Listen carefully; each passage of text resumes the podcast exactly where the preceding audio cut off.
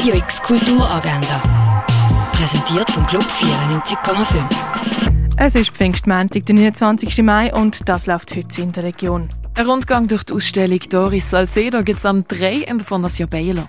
In der Nacht des 12. vom Dominik Moll kannst du im Kultkino schauen.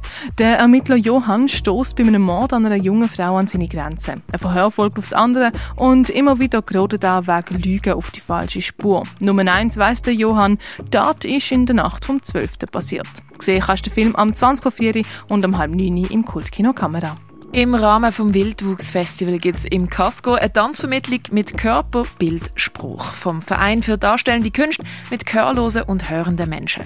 Los geht's am 5 Uhr im Casco. Und ebenfalls im Rahmen vom Wildwuchsfestival läuft Performance Court Fantasies in der Kaserne. Dabei tun PerformerInnen Salma Said und Miriam Coretta Schulte mit Hilfe von Zukunftsvisionen am starren, vermeintlich unveränderlichen Asylsystem rütteln. Court Fantasies läuft am halb acht in der Kaserne.